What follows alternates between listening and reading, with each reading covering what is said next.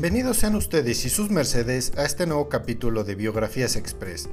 Yo soy José Jorge Primus, el vikingo mexicano, y antes de empezar con esto, ¿qué les parece por un rico cafecito?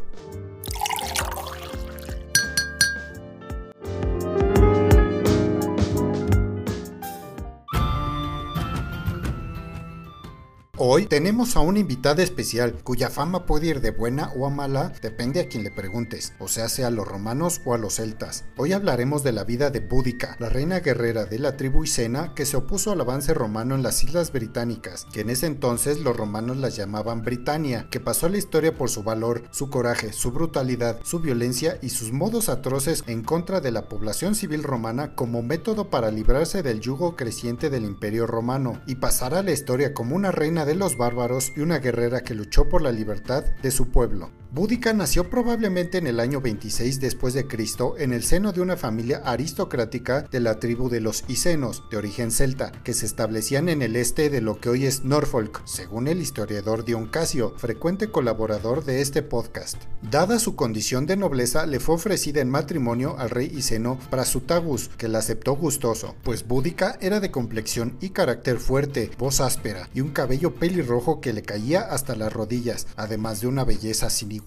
Cuando las legiones del emperador Claudius invadieron las islas de Britania y derrotaron a los caudillos Caratacus y Togodumnus, que solían pillar y causar caos en las tierras de las tribus aliadas de los romanos, como los Atrebates, los Belgae, los Trinovantes y los Icenos, y estos últimos, bajo el reino de Prasutagus, se aliaron con los romanos para no ser invadidos por las fuerzas de Caratacus y Togodumnus, y de esta forma se convirtieron en un reino clientelar de Roma. Serían gobernados de forma autónoma y solo pagarían impuestos y tributo a los nuevos dueños de Britania de forma regular. Y de allí nos saltamos al año 67 después de Cristo, momento en donde el rey Prasutagus estiró la pata sin dejar herederos varones, pues con Búdica, su esposa, solo había podido tener dos niñas, así que años antes de morir había decidido dejar sentenciado en su testamento que el nuevo emperador romano Nerón sería el heredero de la corona de los Icenos junto con sus dos hijas.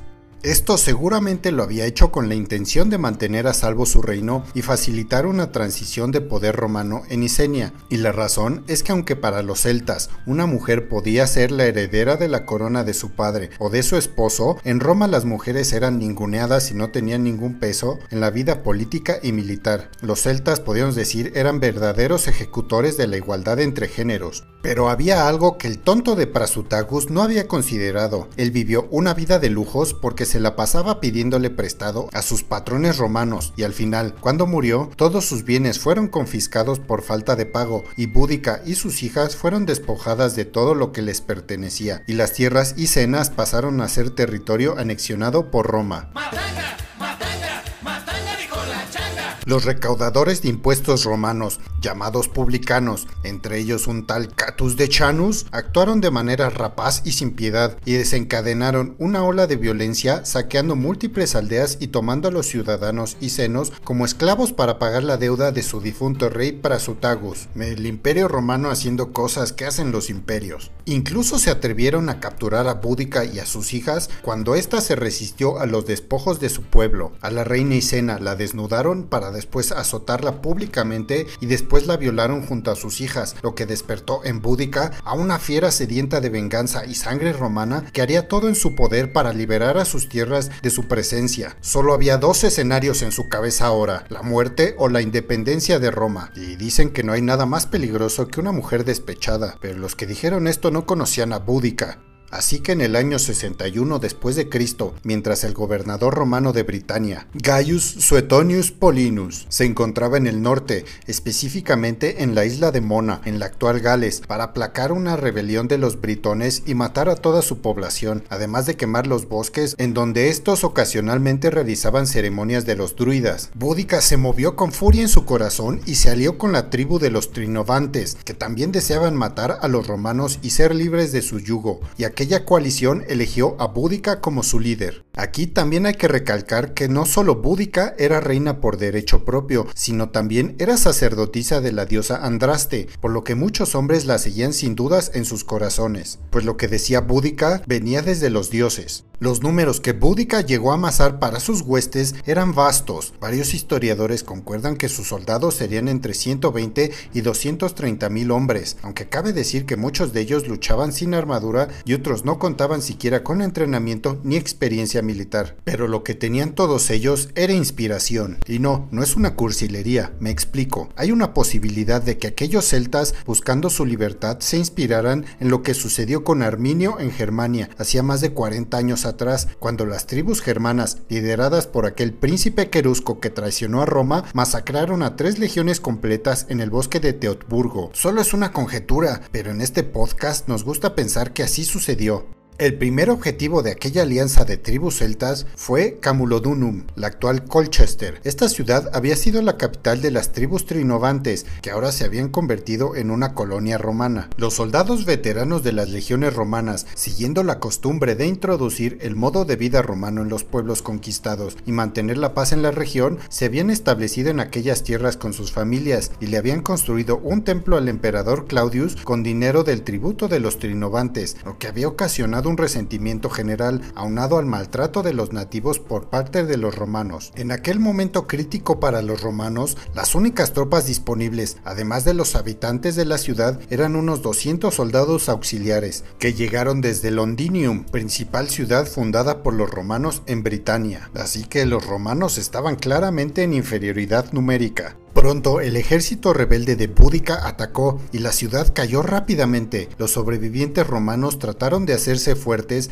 en el templo del emperador Claudius, donde lucharon desesperadamente por dos días antes de ser asesinados por los furiosos celtas. Un general romano de nombre Quintus Petilius Cherialis trató de recuperar la ciudad al frente de la novena legión hispana, pero falló estrepitosamente. Todos sus soldados de infantería fueron masacrados, la legión se perdió por completo y solo él y un puñado de hombres de la caballería romana lograron escapar de Camulodunum aquel día. Incluso el publicano que había empezado todo, Catus de Chianus, huyó de las islas de Britania para regresar a Galia como un auténtico cobarde. Búdica actuó de la misma manera que los romanos habían hecho en su reino y no tuvo piedad. El destino que sufrieron los prisioneros romanos fue de pesadilla. Todos fueron torturados usando fuego y unos fueron ahorcados, mientras otros fueron crucificados y otros tantos fueron empalados y quemados vivos. Pronto el gobernador Gaius Suetonius Polinus escuchó las noticias de aquella revuelta de los Icenos y los Trinovantes y regresó de inmediato a Londinium, pero la reina búdica había pensado lo mismo. Gaius Suetonius Polinus y sus legiones se apostaron en Londinium y pensó en ofrecerle una probada del verdadero poder romano.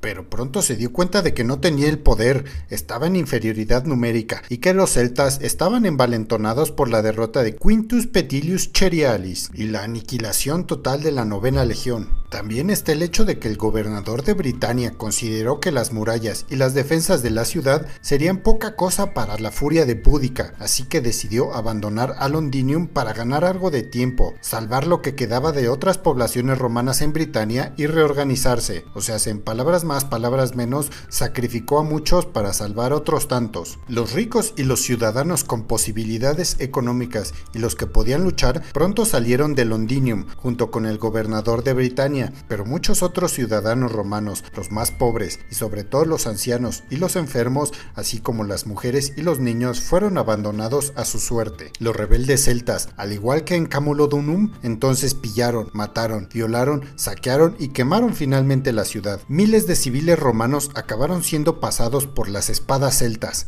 y los celtas, ebrios de sangre y queriendo más, se movieron hacia el poblado de Veralamium e hicieron exactamente lo mismo. En total, murieron unos 70.000 civiles, algunos de los cuales fueron sacrificados a las deidades celtas. Búdica y sus huestes estaban confiados en su victoria y sabían en este punto que no había legiones romanas que pudieran derrotarlos. Pero al cabo de unas semanas, Gaius Suetonius Polinus estaba cansado de ver cómo sus compatriotas morían como moscas ante el ímpetu de los que se supone debían de estar bajo sus pies y decidió finalmente presentar batalla, pero él escogería exactamente en dónde. Tal vez Suetonius escuchó el tercer capítulo del podcast Crónicas de Guerra donde hablamos de Leónidas y sus 300 en la batalla de las Termópilas, pues esa misma estrategia fue replicada en su cabeza. El lugar del combate sería una amplia llanura cerca del río Támesis, aunque la exactitud del lugar se desconoce totalmente. El chiste es que esta llanura estaba precedida por una angosta entrada, como si fuesen las mismas Termópilas, donde la superioridad numérica de Búdica no sería clave en la batalla, pues 10.000 legionarios podían hacerle frente a un ejército celta de entre 120 y 230.000 hombres. Sea cual sea el número, los romanos en inferioridad numérica estaban ahora en igualdad de condiciones. Búdica había llegado a la batalla montado en su carro de combate al lado de sus dos hijas. Observó que sus tropas eran más numerosas, pero estaban desorganizadas y peleaban y atacaban como animales salvajes, y enfrente tenía a los disciplinados legionarios romanos armados hasta los dientes, pero de cualquier manera dio la señal para avanzar. Pronto se daría cuenta de que no era lo mismo masacrar a civiles romanos que enfrentarse a los legionarios de Roma en combate abierto. La primera fase de la batalla se desarrolló relativamente rápido. Los legionarios, detrás de sus escudos, lanzaron sus pilum o sus lanzas romanas hacia el enemigo. Este, compuesto de hombres que muchas veces no tenían ni armadura ni escudo, cayeron por los miles. La siguiente fase de la batalla sería peleada cuerpo a cuerpo. Los legionarios romanos lograron resistir la carga de miles de celtas que gritaban y rugían por su sangre, y una vez que esta carga se detuvo, las espadas romanas, conocidas como gladius, comenzaron a soltar tajos y a masacrar al enemigo. Posteriormente, la caballería ligera romana golpeó el flanco izquierdo de los celtas y la batalla pronto se convirtió en una carnicería. Cuando los celtas quisieron huir, se dieron cuenta de que habían colocado decenas de carros de combate y de transporte de personas que viajaban con el ejército y demás provisiones justo en su retaguardia, lo que les dificultó la retirada, y miles de celtas murieron bajo los pies de sus propios compañeros que trataban de huir desesperadamente. La batalla estaba decidida y Búdica sufría su primer y única derrota. Los romanos, que solían perdonar la vida de las mujeres y algunos hombres para venderlos como esclavos, no perdonaron a nadie aquel día y dicen que durante nueve horas se dedicaron a matar a los heridos y a cuantos celtas se encontraban a su paso. A los que viajaban con el ejército celta de Búdica, como mujeres embarazadas, ancianos y niños, también fueron asesinados. Incluso los animales de carga de los celtas fueron pasados por las espadas, lo que habla de la enemistad profunda y el odio que se tenían estos dos bandos.